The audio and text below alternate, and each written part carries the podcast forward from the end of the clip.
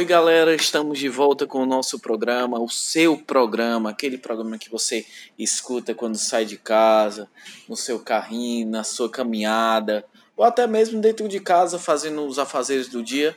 Está começando o nosso programa Campo Neutro para falar o melhor sobre o futebol cearense.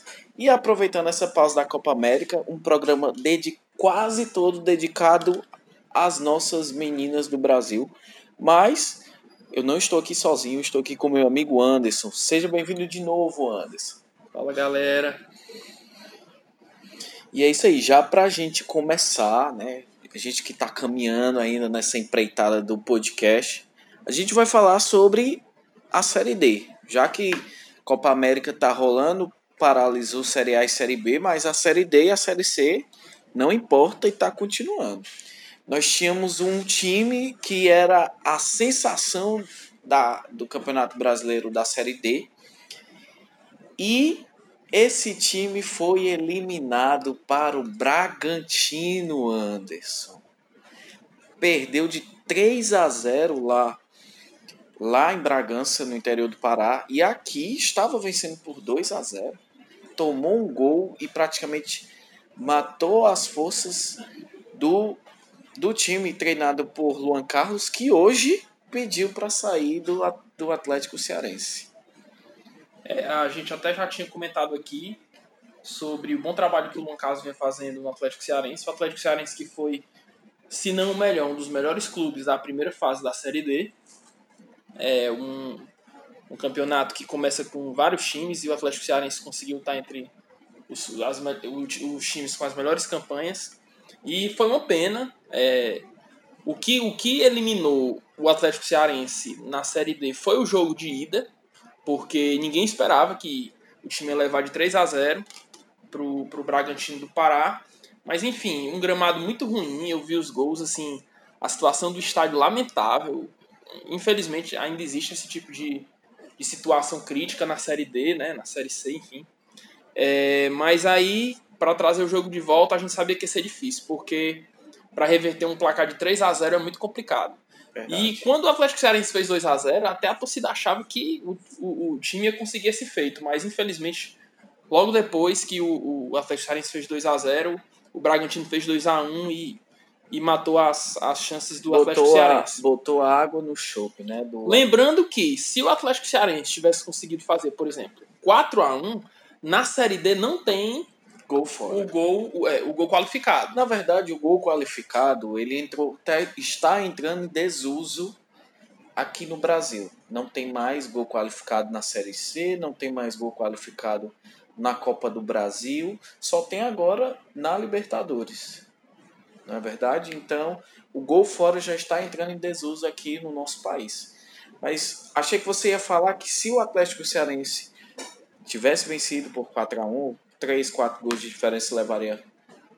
Por 3 gols levaria para os pênaltis, passando, passando, enfrentaria o querido Floresta. Nosso Floresta, representante. Floresta que foi desacreditado após o empate em 2 a 2 contra o Motoclube. 3 a 3 3 a 3 na verdade, né? 3 a 3 aqui contra o Motoclube. E lá em São Luís, no estádio Castelão, o Floresta venceu o Motoclube por 2 a 0. E o Floresta agora está nas oitavas de final da Série D, vai enfrentar o Bragantino do Pará. É, o, o Floresta que já começou fazendo gol, que foi muito importante para a partida. O Floresta fez gol aos 4 minutos do primeiro tempo. Então, querendo ou não, isso deu um choque no, no time do, do, do motoclube, né? O, nem o próprio, próprio motoclube esperava levar um gol no começo. E no segundo tempo acabou ampliando com o José Carlos. O, o motoclube, importante frisar, o motoclube teve campanha muito parecida com a do Atlético Cearense. Campanha de fazer mais de 12, 13 pontos. É, foi favorito para o confronto contra o Floresta e sucumbiu, né? Sucumbiu diante de sua torcida. E isso é mais uma prova que é como a gente costuma falar na Série C. Não importa se o Ferroviário vai terminar em primeiro, por exemplo, ou em quarto.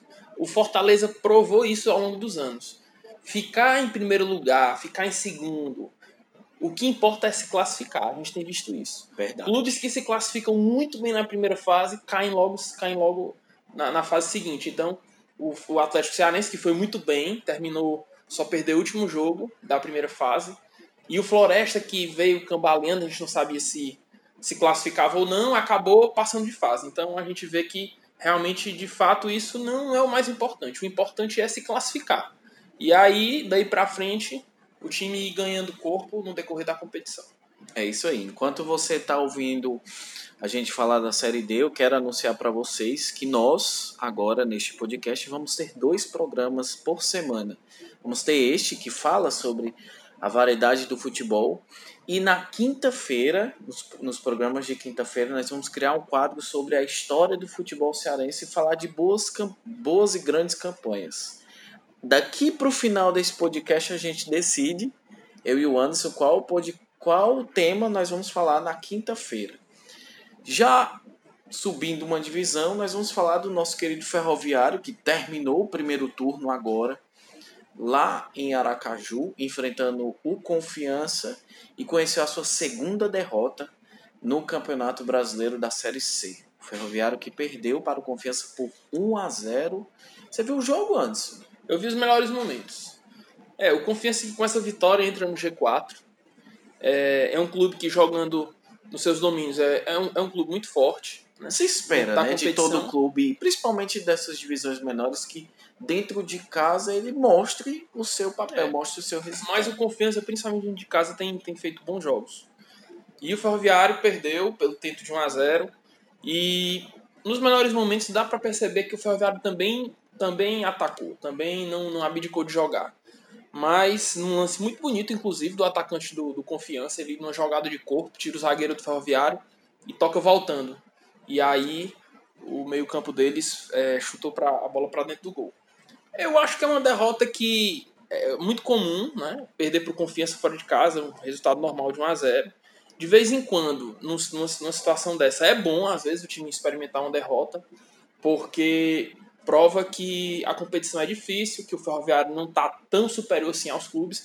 E é interessante a gente perceber que, por mais que a pontuação do Ferroviário seja extraordinária, é importante lembrar isso. É, são, são seis vitórias, o um empate do. Até a rodada né? passada, de oito jogos, o Ferroviário tinha seis vitórias, um empate e uma derrota. Então, a gente vê que é realmente é uma campanha extraordinária, principalmente para o, para o Ferroviário, que para o porte do para clube, o porte do, do clube, né? porque é, é, até um tempo desse estava na segunda divisão do Campeonato Cearense, né? e aí jogou a Série D e foi campeão da Série D, enfim, o Ferroviário que vive uma boa fase. É, é importante uma derrota dessa para mostrar que a competição é muito nivelada. Se a gente for ver todos os jogos do Ferroviário até hoje na competição, o Ferroviário, ele só. O único jogo que a gente pode dizer que o Ferroviário realmente mandou no jogo foi contra o Santa Cruz. Que foi realmente um jogo que o Ferroviário massacrou Santa Cruz. Ganhou o jogo por 3 a 0 aqui no Castelão. Mas tirando esse jogo, você não vê nenhum jogo que o Ferroviário ganhou com facilidade. Até o jogo que ele venceu o, o ABC por 4 a 2 foi um jogo difícil que é, é, depois que ele conseguiu fazer o terceiro gol foi que o jogo ficou mais fácil. Então, assim, é uma competição muito difícil. E o técnico Marcelo Vilar já disse isso. Achei legal a entrevista que ele deu no, jogo contra o. Contra o último jogo que ele, que ele venceu aqui, gol no final. Imperatriz Imperatriz, gol do Juninho Arcanjo, né? E isso. aí ele disse isso: olha, a gente tem que entender que não existe jogo fácil. Não é porque é contra o Imperatriz, ou contra o ABC, ou contra o Globo, ou contra o Santa Cruz, enfim, não existe jogo fácil na Série C. Os clubes são muito nivelados, né? E o Ferroviário continua líder e é importante que se diga isso. Ainda que o segundo colocado, que é o Santa Cruz, vença a próxima partida e o Ferroviário de novo perca, ele ainda assim continua na, continua na liderança. Isso prova que a pontuação do Ferroviário foi realmente muito acima da média, né? Ou seja, mesmo depois de duas derrotas e ainda duas vitórias do vice-líder, que é o Santa Cruz, ainda assim ele permanece na liderança. Então, assim, que, nessa, que, nessa, que nesse segundo turno, né? Que na continuação do campeonato, o Ferroviário ele, ele vai realmente ganhando. Que mantenha a pegada, né? É, que não seja mais um E vai ganhando a maturidade para saber que nem é um clube acima dos demais como também é um clube que pode conseguir a classificação, né? É um clube que eu até acho que vai conseguir. E como, como a gente já disse aqui, se o Ferroviário termina o primeiro turno, ou melhor dizendo, a, a, fase de classificação, em primeiro ou em quarto, não tem importância alguma na, no meu ver. O que vai decidir é, é o mata-mata. Isso está mais do que provado. Exatamente. Passa adiante? Passa adiante. Passa adiante sobre a Série C. E agora, né, já que a gente está em um pequeno, uma pequena pausa de 20, 25 dias do nosso querido Brasileirão Série A e Série B, o foco desse mês de junho e julho está sendo a Copa do Mundo Feminina de Futebol e a Copa América. Já já a gente vai falar sobre a Copa, a Copa América, mas agora a gente vai falar sobre a Copa Feminina, onde o, o Brasil foi às oitavas de final, foi enfrentar a França seleção da casa, seleção uma das favoritas ao título. Todo mundo cotava esse jogo para perder de 3, 4 gols. Defesa do Brasil muito fraca. O Brasil perdeu, mas ficou o gosto de quero mais. A gente vai ouvir agora a opinião de um, de um grande amigo meu, Arthur Alves, lá da cidade de Limoeiro do Norte, que fez a sua contribuição do jogo Bra França 2, Brasil 1. Salve pessoal do Campo Neutro, Jefferson, Anderson. Eu me chamo Arthur Alves e falarei um pouco sobre futebol feminino, né? Infelizmente, no domingo passado, a seleção brasileira foi eliminada para a seleção francesa, dona da casa, uma das favoritas ao título. Mas mesmo com essa eliminação, que para muitos já era esperada por conta da diferença entre as duas seleções, o Brasil teve suas boas virtudes. O Brasil soube jogar, o Brasil não se intimidou, o Brasil teve bastante empenho. O que as jogadoras fizeram no domingo, no sentido de empenho, de buscar o resultado, foi algo de extremo valor. Mesmo algumas não tendo jogado tão bem assim, mas elas se esforçaram. A derrota veio no detalhe, um gol na prorrogação da Henri, um gol no qual ela chegou livre para fazer, né? Então é complicado. E teve a chance da Debinha no início da prorrogação, que foi algo foi um verdadeiro pecado, né? Se faz o gol ali, certamente teria mudado o rumo daquele jogo. Enfim, mas eu acho que a geração Marta, Cristiane, Formiga e algumas outras, que está chegando ao seu final, ela vai deixar algo muito positivo e que a CBF precisa aproveitar. A CBF precisa investir mais no futebol feminino. O futebol feminino não conquistou títulos de expressão, mas trouxe bons resultados um vice-campeonato mundial, boas campanhas em Olimpíadas.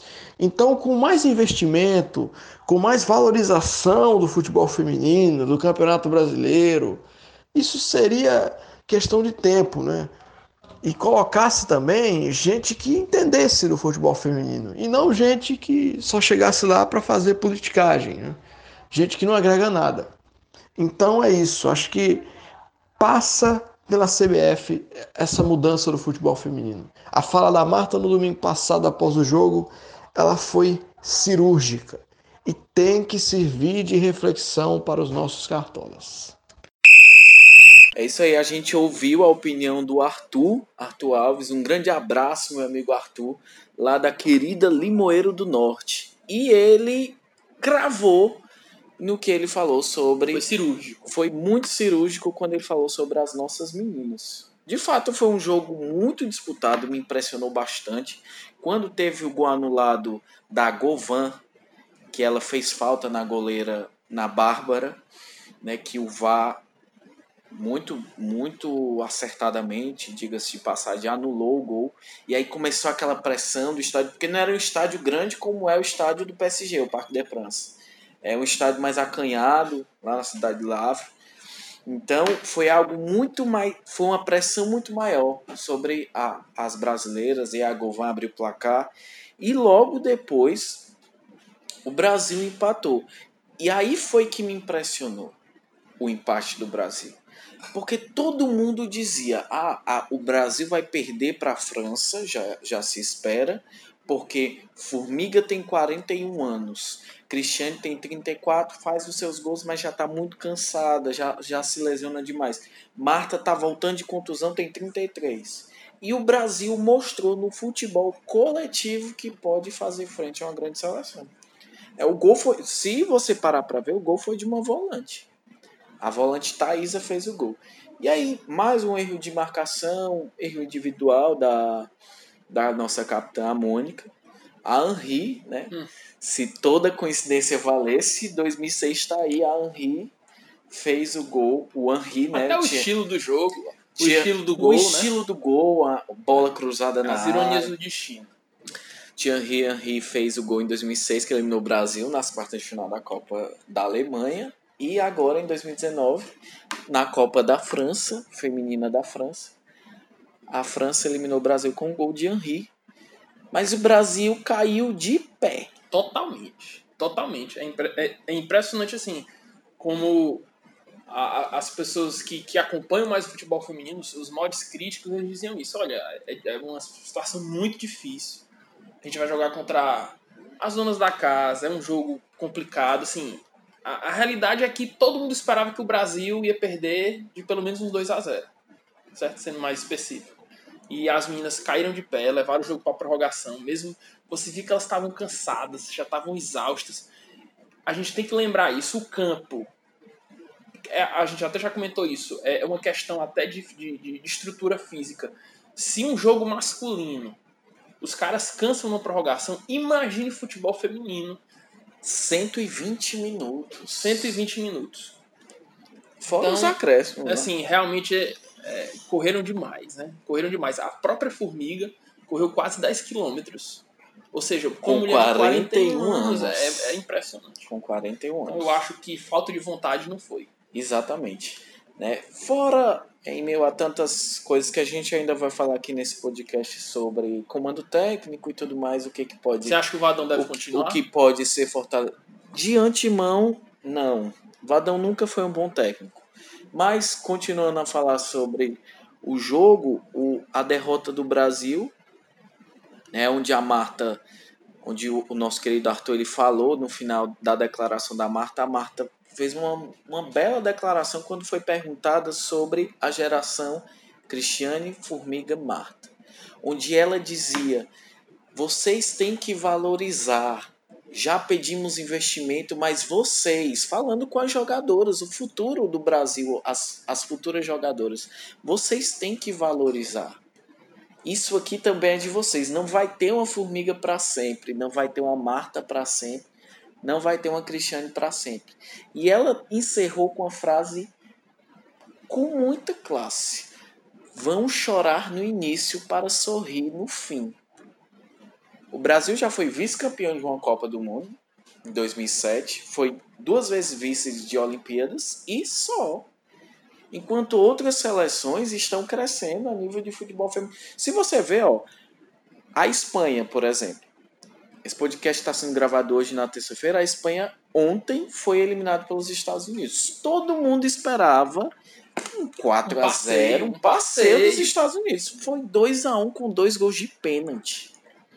E a Espanha já anunciou, a Federação Espanhola já anunciou 20 milhões, 20 milhões de dólares de, de euros destinados a a estrutura do futebol feminino. Real Madrid vai abrir um clube de futebol feminino depois de muita insistência. Lembrando que provavelmente, né, isso foi por, mais por pressão externa do que por, pela própria vontade pela vontade claro né, né? E, e, também é a, e, e também a questão da visibilidade né a, essa está sendo a Copa mais assistida de todos os tempos né a, a, a própria Rede Globo se propôs a transmitir todos os jogos do Brasil mas falando do comando técnico eu não sei se vão trocar para as Olimpíadas, que a Olimpíada está aí.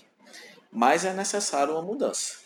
Eu talvez seja seja tema para outros programas ou talvez já nesse para falar. Eu não sei se na prática tem que colocar uma mulher para comandar. Talvez um, se você parar para ver, Phil Neville, treinador da seleção da Inglaterra feminina. Jogador, irmão de Gary Neville, muito bom, muito classudo. Inglaterra 100% de aproveitamento, Inglaterra está nas quartas de é, eu assim, é uma opinião, lógico.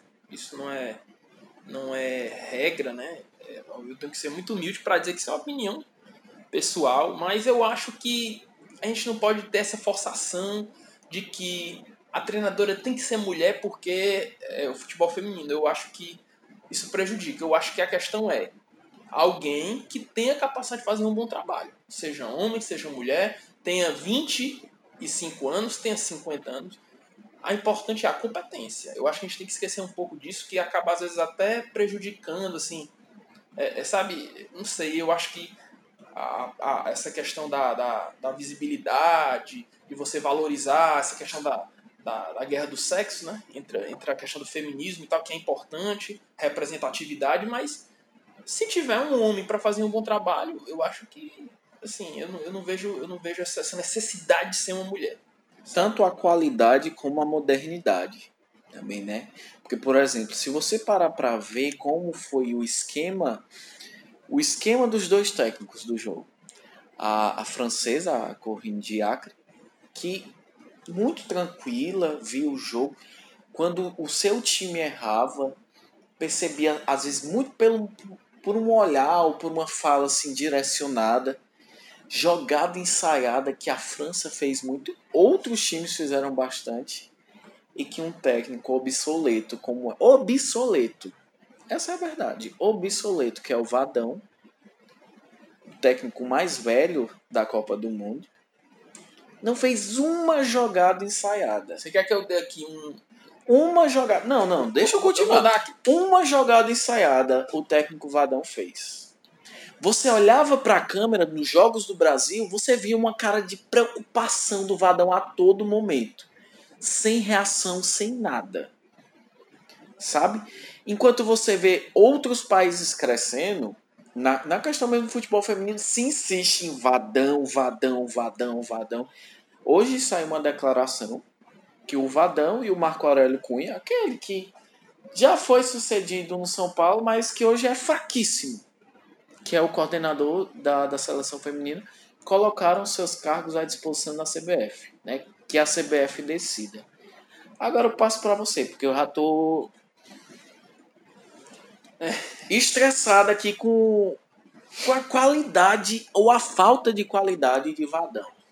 Jefferson, se você tivesse lá na lá dentro da administração da CBF, tivesse capacidade de trabalhar em prol da seleção feminina, você daria uma chance para um técnico como o Luan Carlos, do Atlético Cearense? Você acha que ele é um cara que tem perfil para isso? Um cara jovem, um cara que é formado na, na, na, na área de educação física? Ou tá. você acha que a seleção precisaria de alguém mais carimbado? Talvez. É, isso, essa é uma pergunta assim, muito difícil de responder, Verdade. sabe? Porque é aquela coisa. Se você parar para ver o técnico da, da seleção olímpica, é o André Jardine, que não é um técnico carimbado. E, e se tudo der certo, a gente crê nisso, ele vai levar a seleção para as Olimpíadas do ano que vem.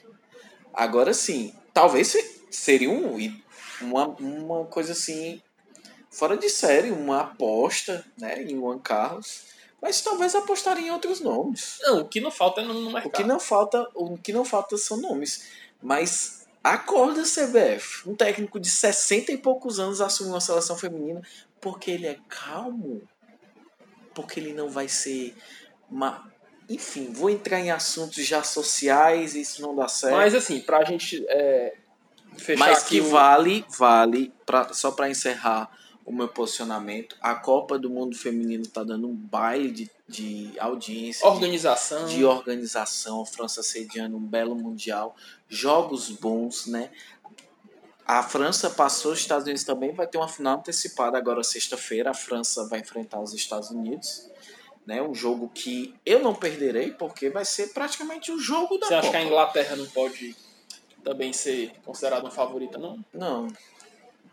A Inglaterra Mas... talvez caia na, na semifinal. Eu apostei, eu já disse para alguns amigos, a final para mim vai ser Estados Unidos e Alemanha ou Holanda. Ok. É, mas para a gente fechar assim, a gente traz de novo o que o Arthur falou, que é muito importante. Questão do investimento. É, obviamente a gente não vai ser aqui é, assim, sensacionalista de dizer que a seleção feminina tem que ter o mesmo investimento da masculina. Óbvio que não. Mas o que a gente pode fazer é tentar diminuir essa disparidade, né? Precisa de mais investimento. Inclusive, trazendo aqui também no, no assunto futebol feminino, o Sérgio Alves é o novo técnico Sim. do time feminino do Ceará. Você ficou sabendo disso?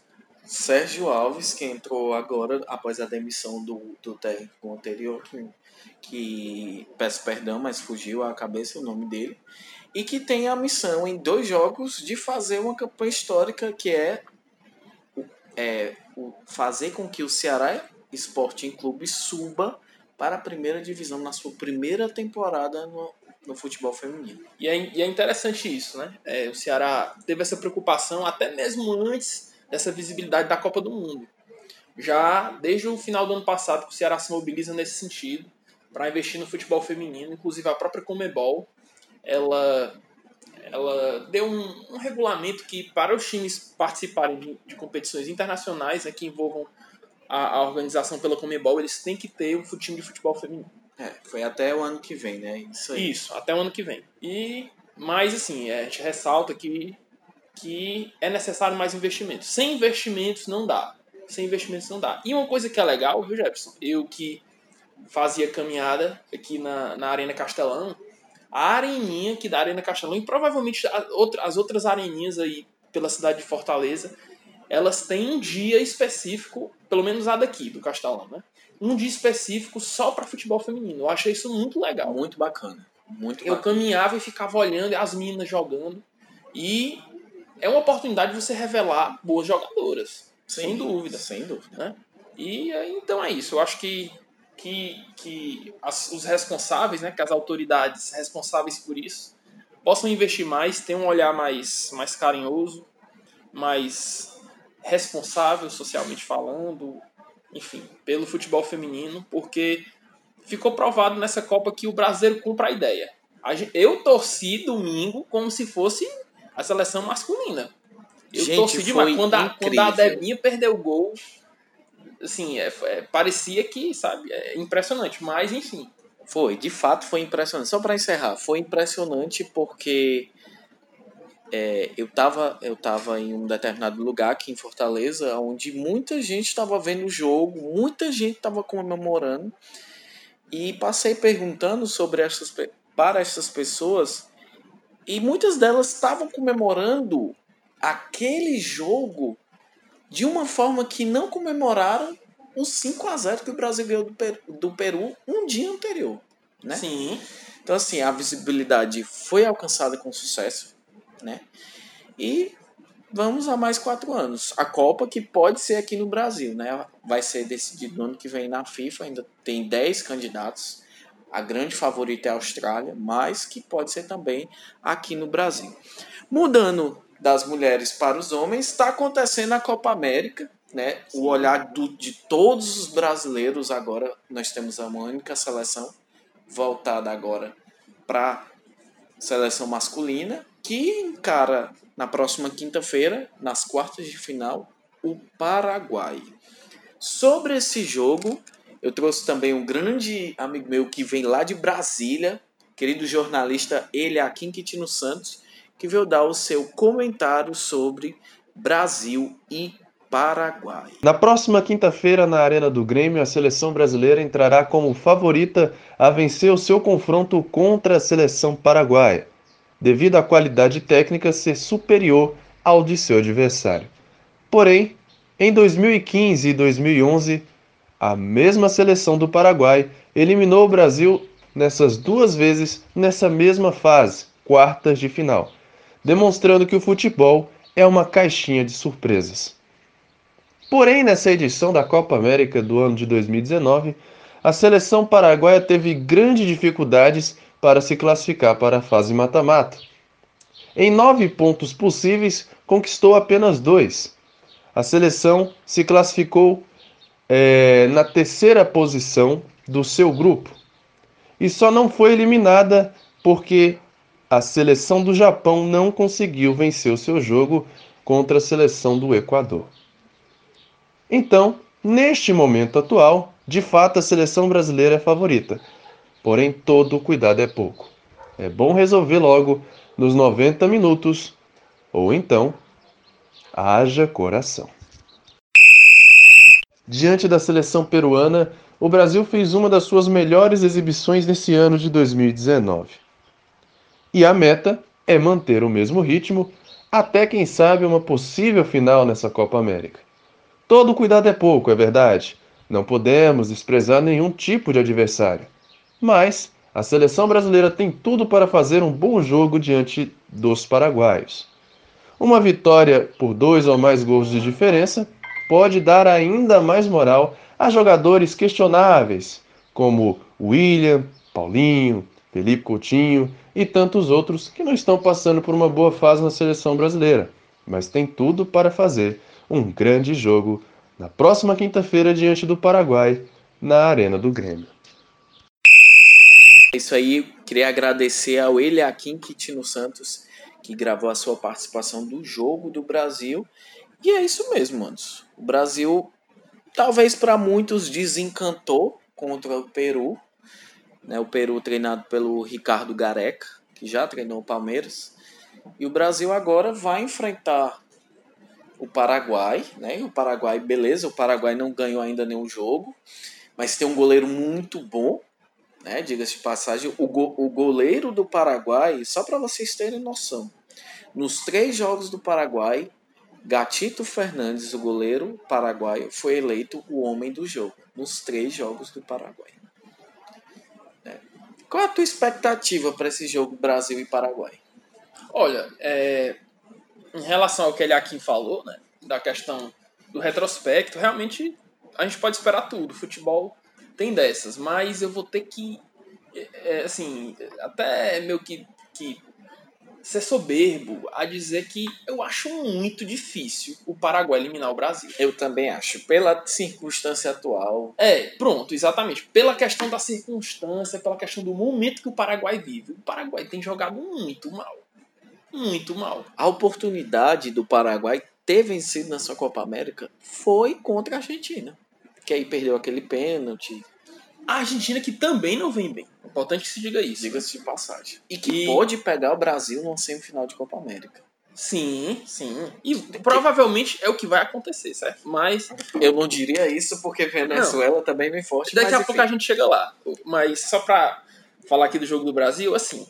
O que é que foi. O que é que tá aprovado nessa Copa América? É que se a equipe for bater de frente com o Brasil, for querer jogar de igual para igual, vai perder. Vai levar goleada. O Peru provou disso, provou desse veneno. Como é que uma seleção pode jogar para tentar tirar essa classificação do Brasil, né? É fazer o que a Venezuela fez. E se o técnico do Paraguai tiver um pouquinho de inteligência e o que ele tem, né? Provavelmente ele vai ver esses jogos e vai perceber isso. É que pessoal, vamos esperar o Brasil. Provavelmente o que o Paraguai vai fazer vai se fechar vai tentar levar o jogo com a barriga o máximo possível para tentar ir para a prorrogação até levar para os pênaltis. E é torcer que o Brasil consiga furar esse bloqueio, porque tá, assim, a gente tem visto que quando a seleção joga com seleções mais fortes, que sabe, que sabe se fechar, que, que, que sabe fazer ali aquele, aquele, aquelas duas linhas de quatro, então uma linha de quatro, outra linha de cinco, enfim o Brasil tem muita dificuldade. E a Venezuela fez isso, né?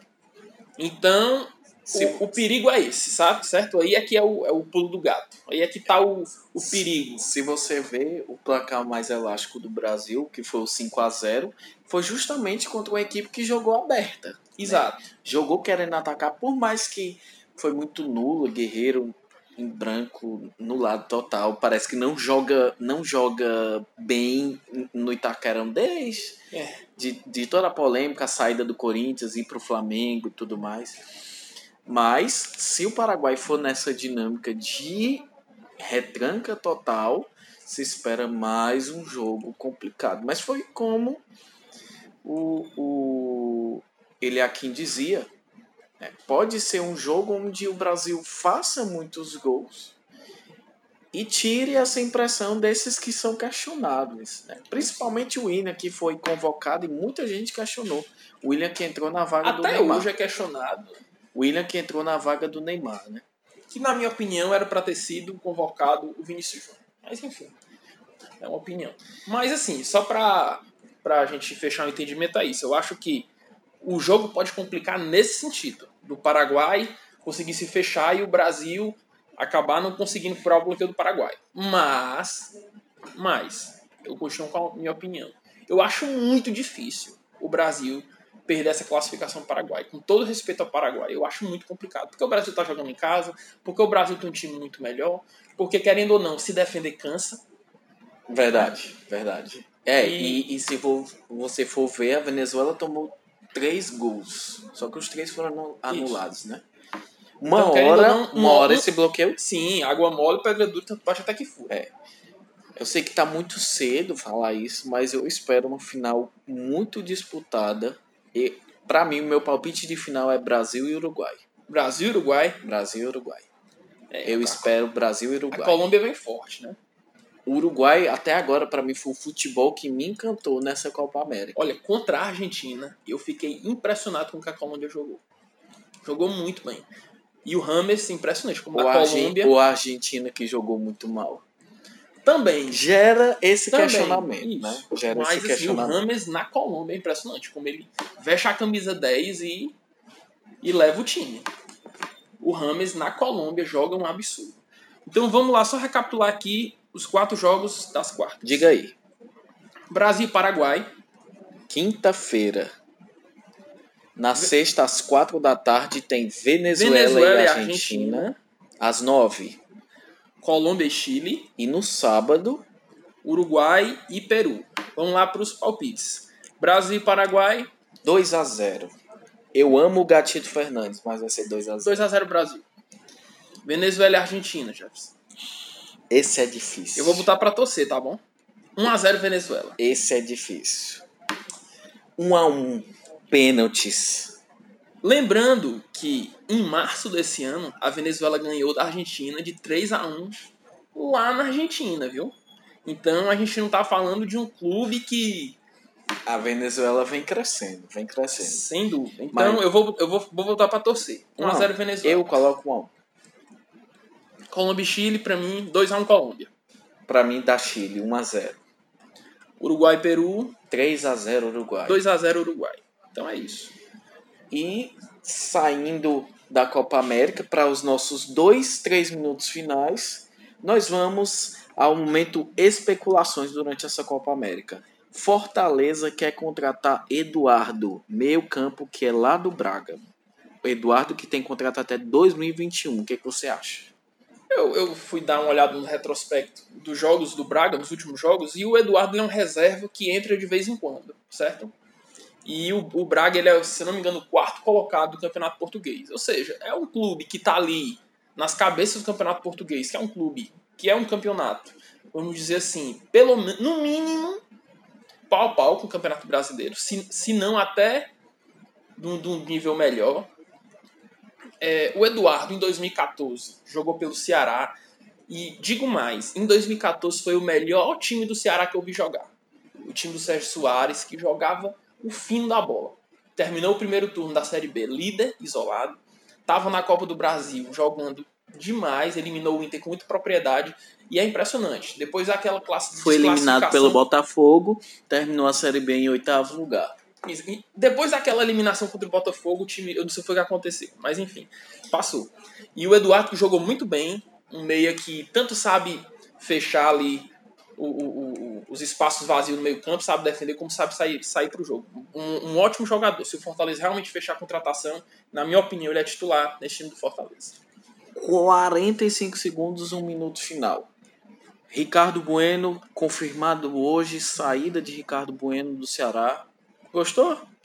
Olha, ele, ele não, na minha opinião, ele não vai fazer falta. certo? Não vai fazer falta. E as duas especulações que agitaram o mercado do Ceará hoje, nesse minuto final, foi Lucão, atacante que vem lá do White.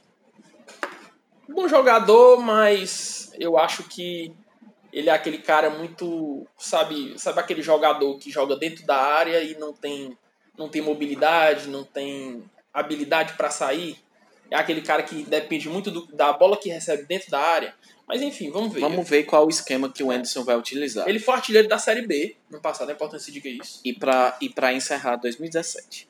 2017, isso, exato. E, e para encerrar, Lucas Barrios, paraguaio, foi sondado hoje pelo Ceará. O Lucas Barros, ele tá jogando no Huracan da Argentina. Huracan da Argentina. Ele é argentino, certo? Ele nasceu na Argentina, mas se naturalizou paraguai. Exatamente. Ele é reserva no Huracan, é importante que se diga isso. E assim, Já tá tem velho, 34 anos. Velho, eu acho que palavra é muito forte, mas já é um jogador que talvez não tenha mais o vigor Experiente, físico. veterano. Não tem mais o vigor físico que tinha anteriormente. Em 2017 jogou pelo Grêmio, jogou final de Libertadores pelo Grêmio, ou seja, não é um jogador qualquer, é um jogador que tem rodagem, tem experiência, e pode ser que ele, eu acredito que ele seria muito útil aqui, certo? Ele acrescentaria muito o time do Ceará. E, pra fechar, falaram também no Rafael, que joga hoje. Eu, eu, eu não sei falar esse nome, mas provavelmente você Eu sabe. sei. Por favor. Borussia Mönchengladbach. Mönchengladbach. E o Rafael, que é ídolo na Alemanha, jogou demais pelo Werder Bremen, Mas jogou o- muito no, no O que eu Borussia. soube, o que eu soube pra gente já passar adiante foi que ele mesmo negou qualquer envolvimento com o Ceará e que deseja voltar pro pro clube para encerrar sua carreira, mas não agora. Tá muito bem lá na Alemanha. Caso fosse confirmado, seria uma baita contratação. Ótimo jogador. Jogador Como Já- diz no cearês, tu é doido, mano. demais. Com certeza como ia ser. E é isso, gente. Tá encerrando o nosso programa de hoje, o nosso querido Campo Neutro. Obrigado, Antes, pela participação. É sempre Obrigado, um grande pessoal. prazer. Obrigado aí pelo, pela participação do Eliakim, do nosso amigo Arthur. Um abraço para eles, que eles possam participar mais vezes do programa, foi muito legal. E é isso aí. E na próxima quinta-feira a gente vai falar sobre um jogo, uma campanha histórica ou uma Copa histórica. E aguarde que vai ser surpresa, certo? Fique ligado e continue escutando o nosso querido Campo. Abraço.